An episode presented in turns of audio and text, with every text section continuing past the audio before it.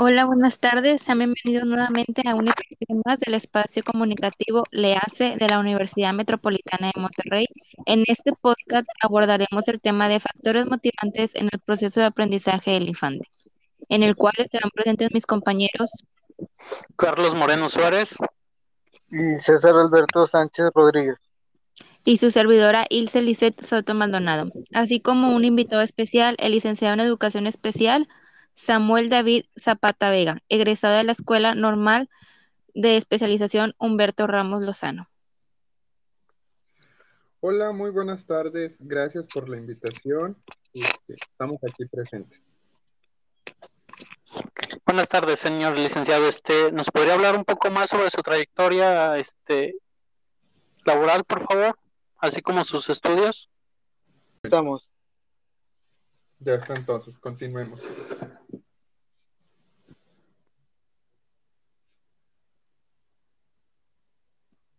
Sí, licenciado, ¿nos podría hablar un poco sobre su trayectoria laboral y también sobre su experiencia y sus estudios?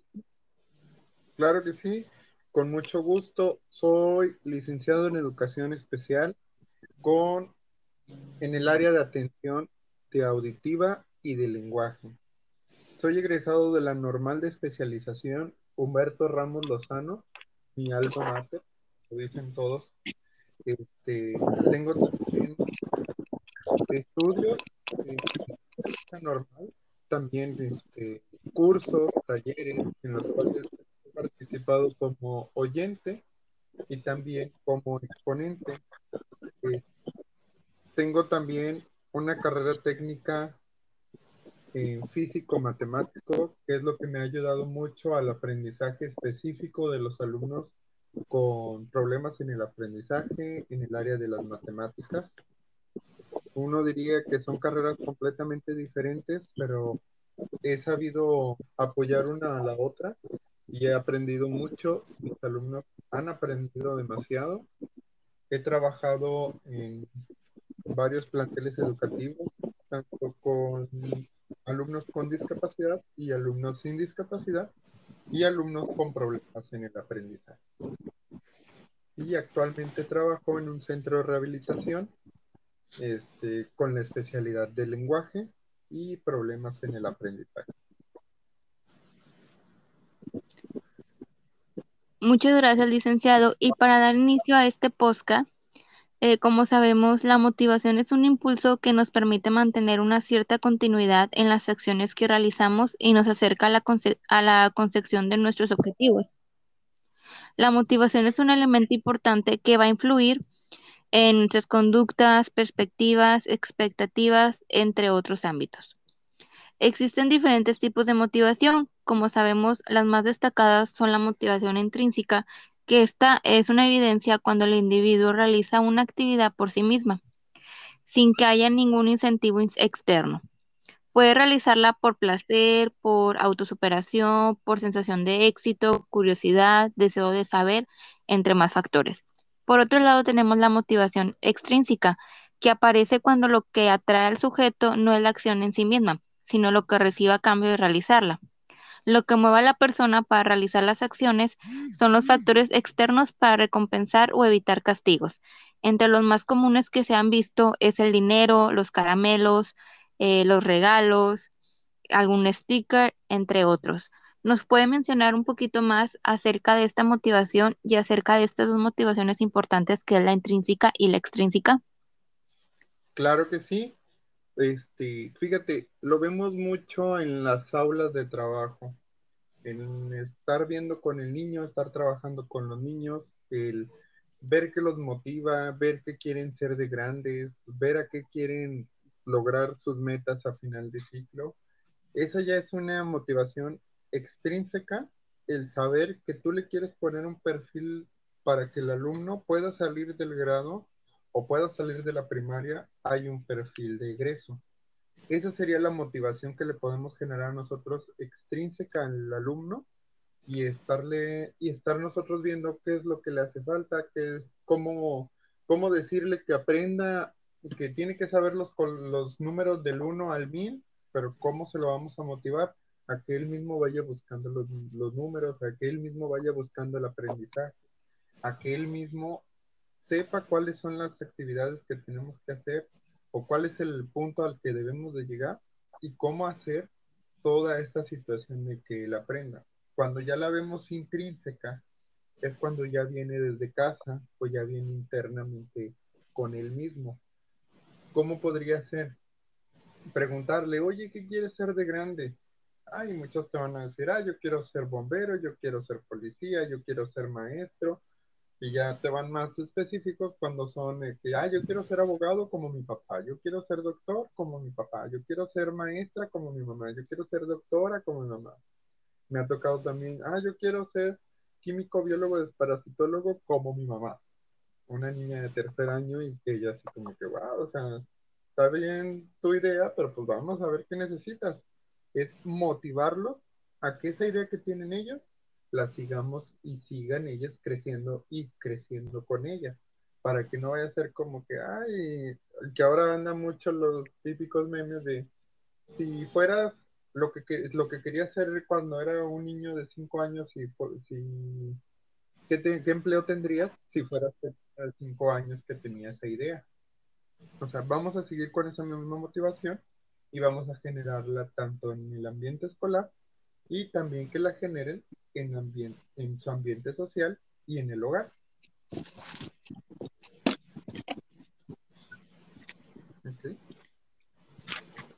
Muchas gracias, licenciado. Como sabemos, eh, la motivación influye en el aprendizaje y viceversa por lo que eh, al motivar a los niños a leer, a explorar, a investigar, eh, entre otros factores, estamos potencializando el aprendizaje de determinados contenidos, así como los procesos de adquisición de aprendizajes de forma general.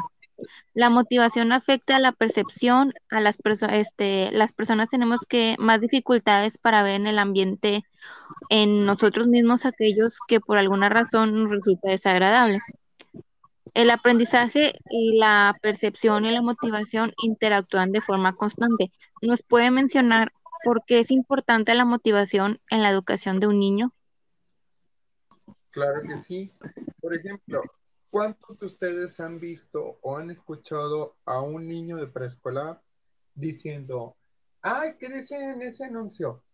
Ay, ¿qué dice aquí? ¿Y qué dice en esta bolsa? ¿Y qué dice en esta cosa? ¿Qué dice en estas letras? ¿O qué? ¿Cuántos de ustedes han escuchado a esos niños? Pues la mayoría, ¿verdad? Así es. Sí.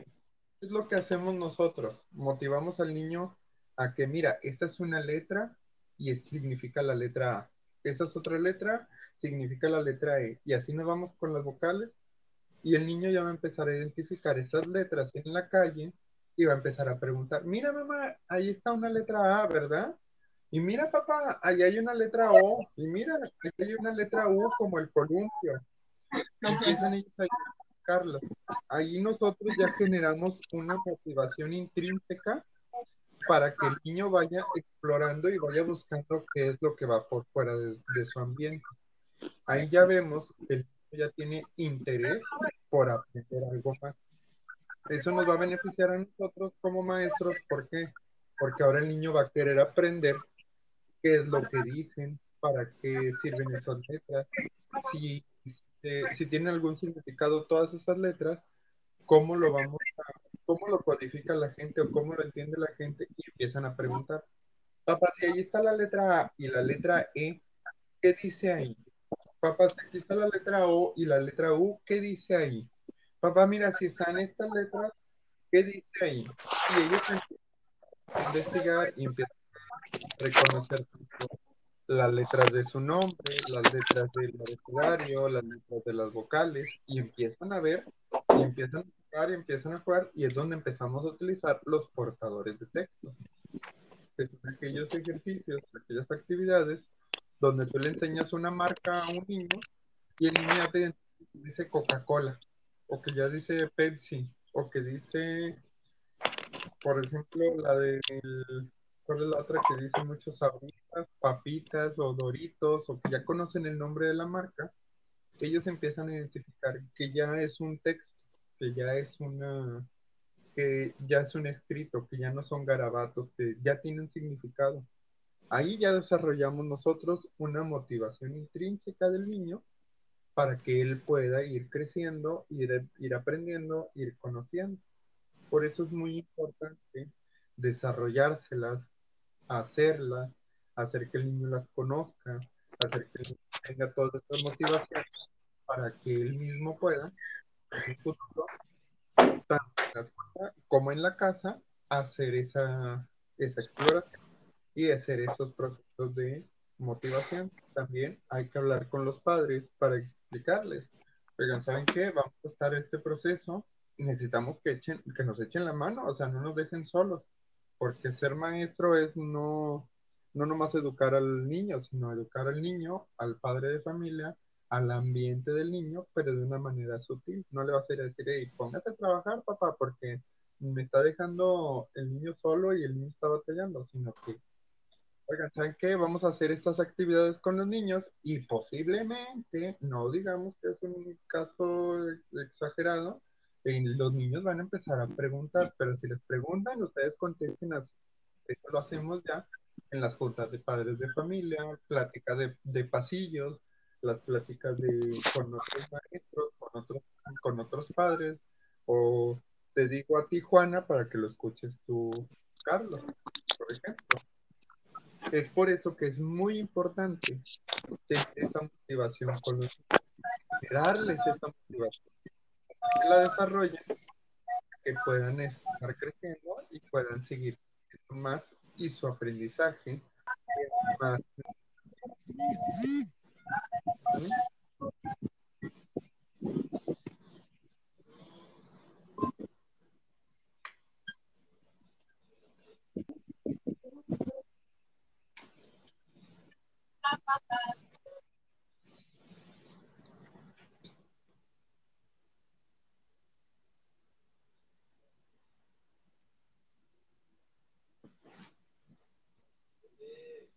Muchas gracias, licenciado. Ahora nos vamos a ir con el desarrollo de la motivación.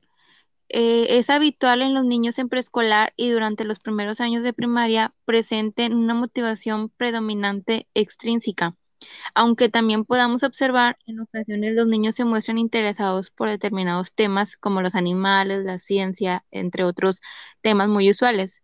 Son muchos los pedagogos y profesionales de la educación que plantean que en todos los niños tienen curiosidad y disposición para aprender de forma innata y es labor de los adultos potenciar estas capacidades. ¿Nos puede platicar un poquito más sobre este desarrollo motivacional, la capacidad pues que tiene esto? Claro que sí. Es, por ejemplo, el método Montessori. ¿Ustedes conocen el método Montessori? Sí, de hecho hemos ido a, una escuela Montessori, 100% Montessori. ¿Y cómo es la actividad en un centro Montessori? Pues prácticamente los niños hacen todo, o sea, son, es como una mini ciudad del salón para ellos, ellos tienen solitos, tienen que ir a agarrar un libro que les interese, armar cosas, tienen que lavar sus propios este, trastes, vasos. Eh, eh, nos platicaron también que cuando un alumno, un niño cumple años, este, hace su propio pastel, o sea, hace, lo es como una, lo hacen para que él se independice prácticamente, pero ellos lo hacen solito todo. Sí, efectivamente, y, el, y ahora sí el docente o su labor es servir como guía solamente. Exactamente. ¿Por qué como guía? Porque ellos, antes de que llegue el niño a la escuela, tú tienes que hacer una planeación, ¿verdad? Todos ubicamos la planeación. Entonces, esa planeación te va a decir, ah, yo quiero ver en el, el día de hoy el tema de los animales. Pero yo sé que tengo un grupo que ya le está gustando leer. Yo sé que tengo un grupo de tantos niños que les gustan mucho los juguetes. Yo tengo un grupo de niños que les gusta mucho la plastilina. Yo tengo a otros que les gusta estar viendo videos. Entonces, todo lo del día de hoy va a ser completamente de animales, pero se los dejo con videos, se los dejo con juguetes, se los dejo con comida, con plastilina, con diferentes libros o diferentes maquetas. y se los dejo a los niños para que hagan. Y como dice Carlos, el maestro solamente es el guía. ¿Por qué? Porque si el niño va aprendiendo sobre ese tema, pero decisión de interés que él tiene, el maestro es el que acerca al tema, no te acerco tajantemente, sino que te empiezo a acercar. Poco a poco, empieza a hacer este encabalgamiento para que el niño vaya a lo que es el tema principal que estamos viendo.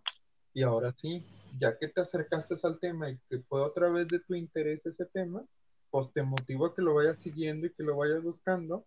Y ahí es donde yo genero una motivación extrínseca. Pero cuando el niño viene con ese interés propio, es ahí donde vamos a aprovechar ese interés que tiene. ¿Cómo lo vamos a aprovechar? Si el niño resulta que el día de mañana es el juego de los tigres y de los rayados, pues ellos van a venir con esa idea de que en el juego tigres es de rayados y que sus papás van a ir, van a hacer una carne asada, que van a tomar, que van a fiesta, que van a repetir, todo eso. Entonces, ¿qué es lo que hacemos? ¿Sabes qué? De mañana yo sé que no me van a hacer caso, que su interés va a ser el fútbol, entonces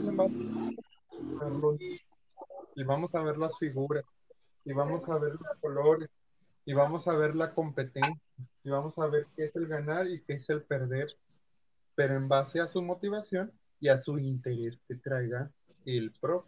¿Por qué? Porque si tú lo, lo pones a trabajar algo que a él le interesa, se va a más y te va a trabajar más y vamos a lograr un aprendizaje significativo.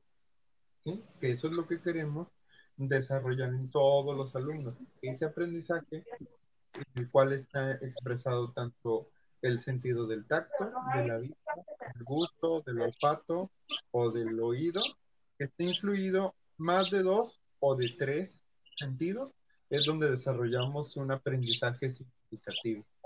Cuando es un aprendizaje significativo, es un aprendizaje que va a quedar más interiorizado, tanto en el alumno como en el grupo.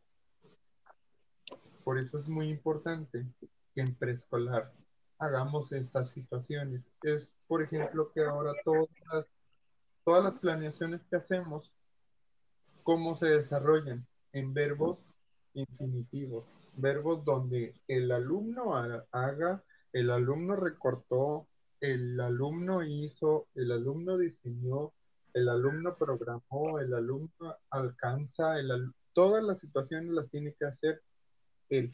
¿Para qué? Para desarrollar esa motivación propia, esa motivación intrínseca, para que él vaya todo este aprendizaje. Es por eso que desde preescolar se tiene que afianzar y se tiene que desarrollar para que durante primaria y secundaria no sea una problemática el tener que desarrollarle una motivación o un interés para que el niño quiera aprender.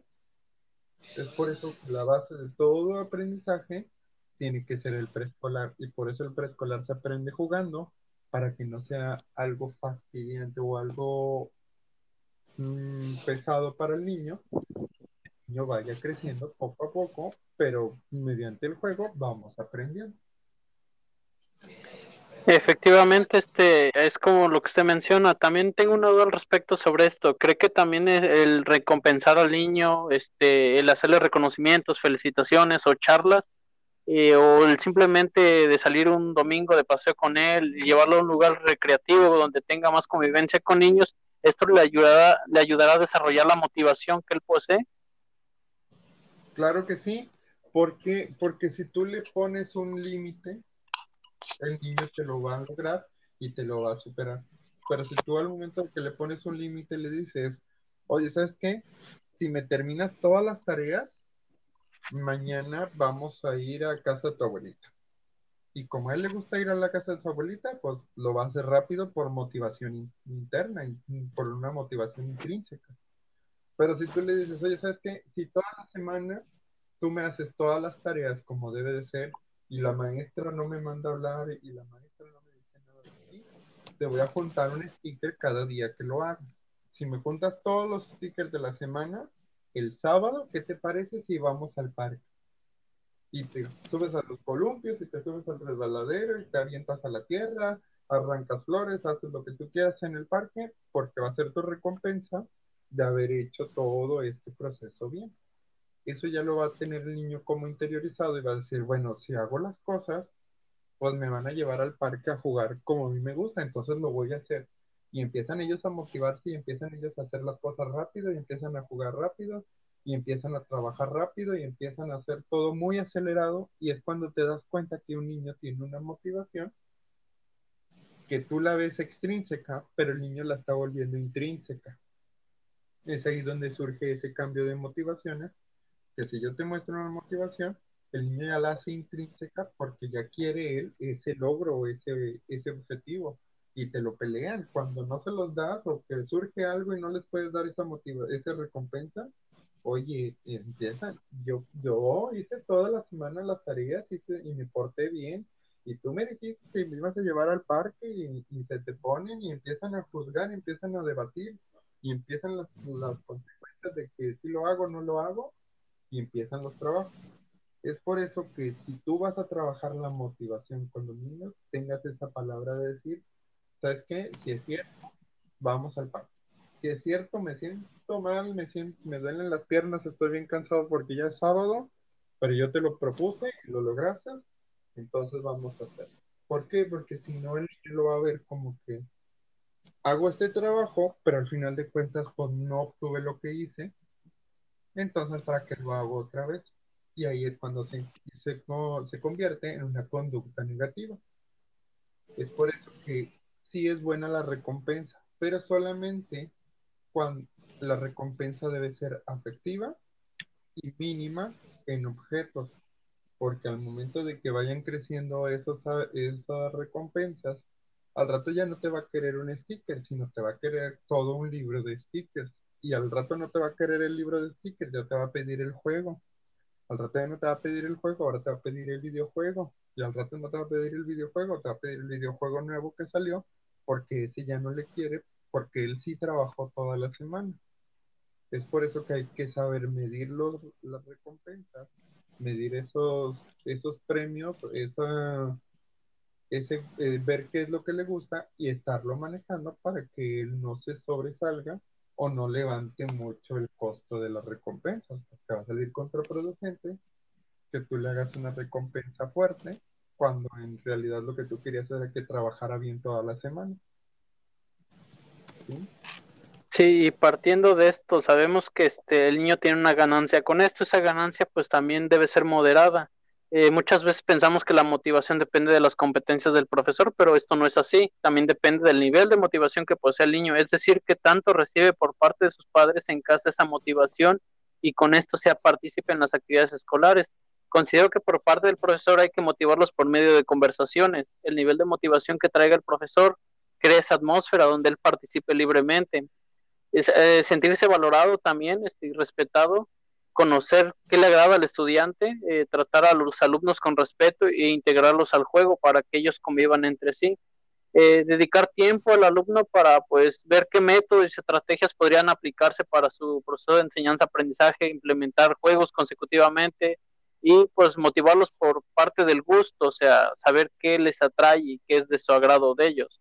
¿Qué piensa al respecto de esto? ¿Usted qué estrategias y técnicas aplicaría para que el niño se motive en el aprendizaje? Mm, por ejemplo, ustedes han visto que algún maestro lleve cada viernes a sus alumnos, les trae el pastel porque se portaron bien toda la semana, pero tú y tú y tú y tú no, porque ustedes no hicieron bien los trabajos. Eso pues se vería mal en una escuela, ¿verdad? Entonces, sí, exactamente. Lo que se hace, lo que se hace en los alumnos o lo que se hace en las aulas escolares es la utilización de calendarios. Esos calendarios que tenemos pegados al principio del ciclo escolar, que el maestro lo pega con todo entusiasmo y les pone una carita feliz cada vez que hacen las cosas bien, pero cada vez que hacen las cosas mal, ahí sí se acuerda de quitarles las caritas, pero cada vez que hacen cosas bien, a veces se acuerda, a veces no se acuerda, a veces sí lo hace, a veces no lo hace, pero al principio de año bien entusiastas todos los maestros, felices y que sí, el calendario y todo. Eso es una buena, es un buen forma de trabajar tanto la motivación intrínseca como la extrínseca, el uso de calendarios. ¿Por qué?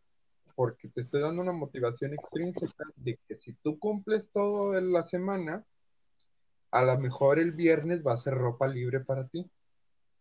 Y, ay, o sea, diles eso a los niños de primaria y todo, te hacen las cosas y te hacen los trabajos rápido y te hacen los trabajos con bonita letra y te corrigen la ortografía y toda la cosa. Pero si a un niño de primaria tú le dices de que, ay, este, si tú trabajas toda la semana, te voy a dar un sticker. Pues dices tú, pues el niño de, de, de tercero para arriba ya no te va a querer un sticker, ya te va a querer algo más, más significativo o con más valor, porque ya empiezan a tener esta adolescencia. Entonces tú tienes que ir viendo qué es lo que necesitas cambiar, qué es lo que necesitas ver. Ahí es cuando tú tienes que ver cómo es tu grupo, cómo es el conocer tu grupo, el perfil de grupo, el perfil individual de cada, de cada alumno, para saber cuáles son las necesidades que tiene en específico el grupo y qué motivación es la que les va a servir a ellos para que la puedan desarrollar. Hay ocasiones donde un calendario no te va a funcionar, pero lo que sí te va a funcionar es el, el ejercicio de no dejar tareas o dejar tareas dobles, por ejemplo. Si tú trabajas bien toda la semana, yo te voy a motivar a que lo hagas bien y el viernes no te vas a llevar tarea para tu casa. Pero resulta que si me faltaste un día del tarea de la semana, entonces el sábado y el domingo me vas a hacer del libro de actividades extras una y dos o dos packs por no haber hecho. Entonces ahí tú le estás motivando que si lo hace bien, pues va a haber una recompensa.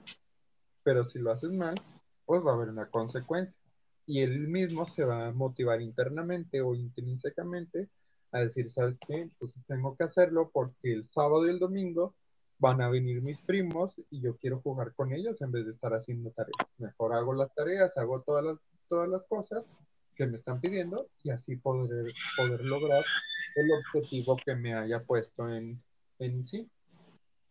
Es muy importante trabajarlos con el apoyo de padres de familia porque el alumno no solamente aprende en el ámbito escolar, sino que también aprende en casa, aprende con los amigos. En ocasiones tú, tú como maestro le explicas cómo es la división de dos cifras fuera y cuatro cifras adentro de la casita y le explicas con flechitas y palitos y bolitas y todo lo que tú quieras, pero resulta que llega un amigo y le dice, ah, no, es que es bien fácil, mira, nomás le haces la ondita y el palito y adentro la ondita y el palito y listo y ya. Y resulta que el niño lo aprendió muchísimo mejor y más rápido con el, con el amigo que contigo. Entonces es donde tú buscas los apoyos tanto del padre de familia, los hermanos, ya en específico de algún alumno. Ya empiezas a ver qué alumno necesita más motivación, necesita un empujoncito de parte de los padres, de parte de los, de los hermanos, de los amiguitos, para que el mismo vaya haciendo o vaya aprendiendo mejor las cosas.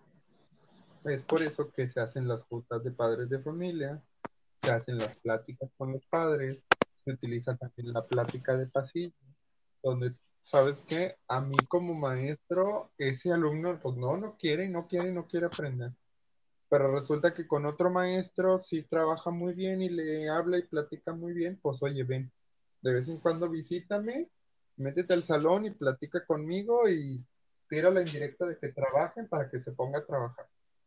Pero al mismo tiempo, dame la, dame la, batuta, como dicen, del, de la situación para que ahora se, se haga cargo de mí. Yo soy el que tiene el cargo y él me haga caso. Es donde empezamos estas pláticas de pasillo, es donde tenemos que tener más comunicación con otros maestros. Es por eso que te apoyan las pláticas de padres, pláticas con profesores del pláticas con el equipo de USAER, porque muchas veces dirás tú, bueno, yo no tengo alumnos con capacidad, yo no tengo alumnos con problemas de que nomás tengo tres pantallas para aprender, pero resulta que ninguno tiene motivación, ninguno está interesado en aprender, porque estás en la colonia más peligrosa de la ciudad y que ellos lo que quieren ser de grandes son setas o son tacos o son situaciones de la delincuencia. Entonces es donde tú pides el apoyo a USAER y dices, oye, ¿sabes qué? Mándame, al, mándame a, los, a los psicólogos para que ellos puedan eh, apoyar, dar esa motivación otra vez, porque pues ellos están y es donde empieza la psicología, empieza a desarrollar la motivación, tanto intrínseca como extrínseca del maestro, y nos enseñan a nosotros maestros cómo trabajar motivación con los alumnos. Es por eso que no, no nos debemos de cerrar a comentarios, a situaciones, a, a sugerencias, a invitaciones de cómo hacerlos, cómo hacer las clases, cómo hacer las actividades, porque muchas veces tú dices, ay, lo estoy haciendo muy bien y estoy motivando a todos, pero ves el punto de, de vista externo y el maestro externo te dice, oye, ¿sabes qué? Es que no hiciste esto, no hiciste esto, no hiciste esto, te equivocaste, le gritaste a los alumnos así, les dijiste esto, les diste las indicaciones mal y pues por eso no hicieron bien las cosas. Pero tú inconscientemente estabas de que no, sí lo hice muy bien y le salió bien padre y bien y no, bien contento todo, y donde tú ves el, posiblemente te grabaste, si ves el video y dices, ¿qué pasó? ¿Dónde está ese, esa buena clase que yo di? Entonces, también es importante hacer grabaciones de, los, de las pláticas, de las clases que das, para que veas cuáles son tus errores y al mismo tiempo ver aquellas necesidades de cada alumno que, que presentas en tu salón.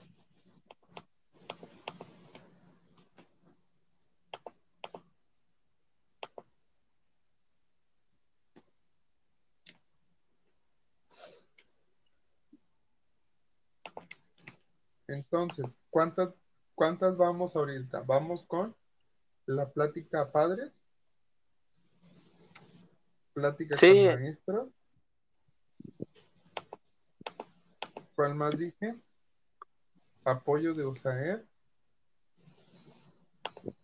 ¿Y cuál fue el otro que dije?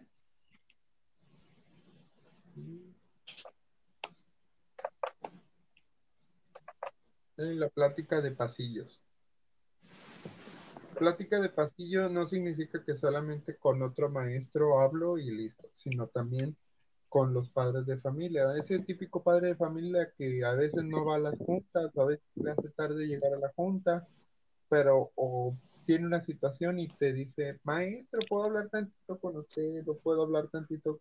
Es que necesito hablar con usted de una situación de, de mi niño, de mi niña o de esta situación. A eso lo manejamos como plática de pasillos. O sea, esa plática que no es muy formal, pero la vemos informal, pero es importante para el proceso de aprendizaje de todos los alumnos.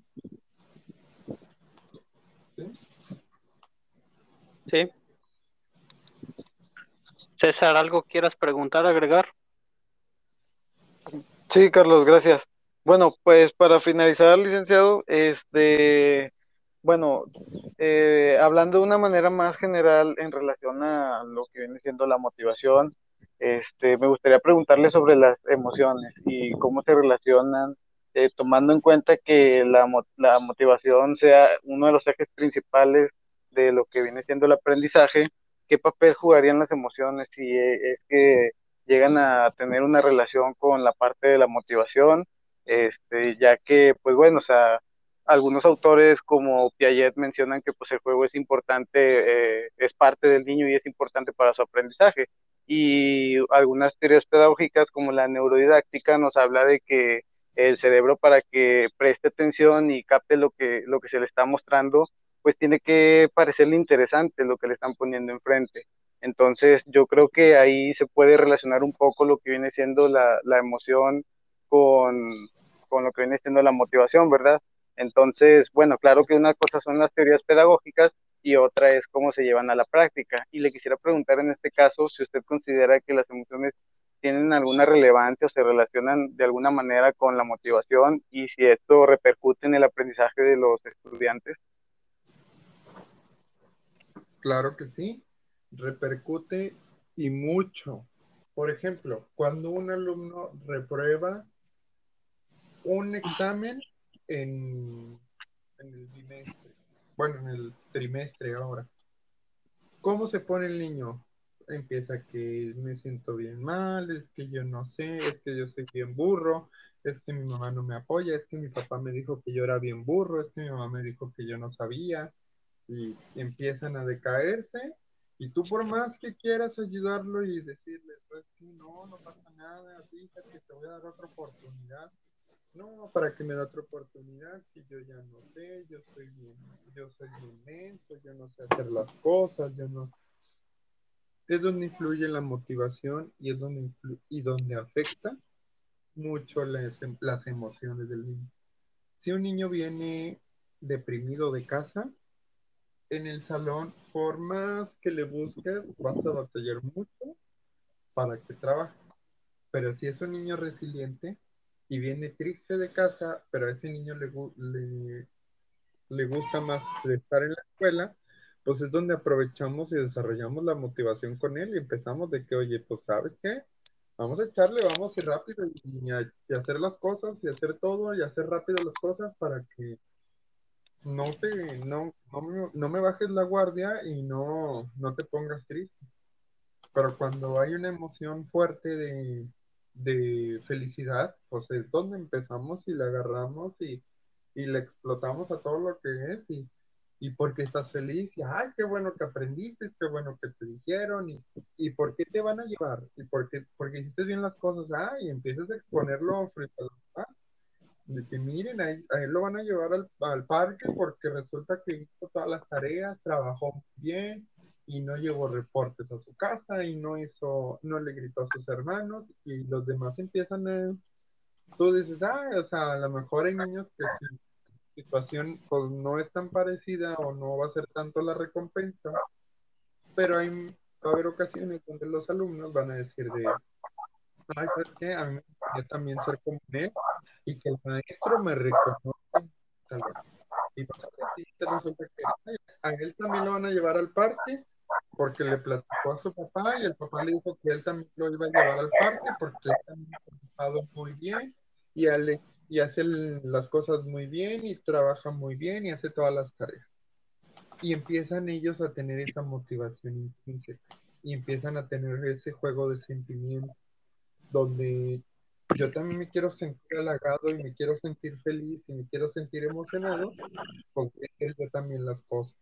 Yo también me quiero sentir así como él se ha de estar sintiendo ahorita bien contento, bien feliz, pues yo también voy a hacer la tarea. Y voy a ser el primero que acabe para que el maestro me felicite, porque nos felicita bien padre y nos felicita en frente de todos y, nos pone en alto y, y pues voy a hacer las cosas rápido. Eso te ayuda mucho los sentimientos o las emociones para que el alumno desarrolle más motivaciones y desarrolle aquellas que ya tiene apagadas o que ya tiene ahí, que ya vio que por más que hizo no, no las pudo lograr, eh, las emociones nos van a ayudar a que se vayan recuperando todas esas emociones, esas motivaciones que se quedaron apagadas. Es muy importante jugar con las emociones positivas y saber tratar las, las emociones negativas. Es donde debemos de tener esa inteligencia emocional y saber cómo se siente el alumno, cómo está, qué es lo que le pasa, por qué está así y cómo le puedo hacer yo para sacarlo de esa emoción negativa o qué puedo hacer yo para que los demás alumnos se contagien de esas emociones. Es como tener tener esa empatía con esa persona para poder saber qué es lo que está pasando.